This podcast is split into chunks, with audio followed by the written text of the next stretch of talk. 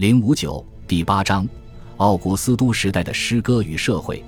这或许是罗马历史上最典型的多事之秋。它见证了内战、革命以及最后到来的强加的和平共和国忠诚帝国。与此同时，拉丁文学产生了它最重要的作品。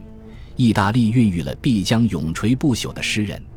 本章将对这一非常时期进行概述。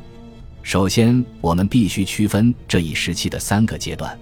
时间与分期。后三头时期始于公元前四十三年，出于确立国家秩序的需要，屋大维、安东尼和雷必达控制了当时的罗马世界。安东尼在公元前三十一年的阿克星海战中战败。但奥古斯都时代的第一阶段应该从公元前二十七年算起，当时屋大维的统治者角色有效且谨慎地得到了明确，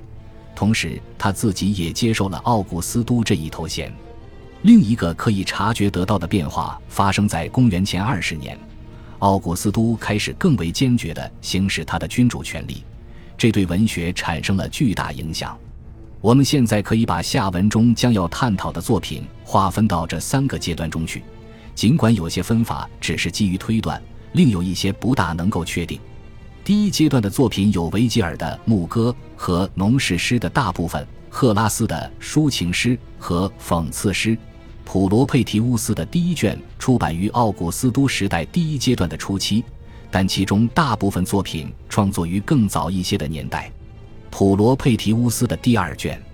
提布鲁斯的第一、二卷，赫拉斯颂歌的第一至三卷，以及维吉尔的埃尼阿斯纪，基本上都是奥古斯都时代第一阶段的作品。我们可以把赫拉斯书信集第一卷和二点二节，以及普罗佩提乌斯第三卷的创作年代归在这一阶段的末期。在这些作品中，我们已能够看到奥古斯都时期第二阶段的氛围特征。我们认为。属于这第二阶段的作品有普罗佩提乌斯第四卷、赫拉斯颂歌第四卷、书信集二点一和诗意。奥维德的情诗覆盖了奥古斯都时期的两个阶段，而他其余作品都属于第二阶段。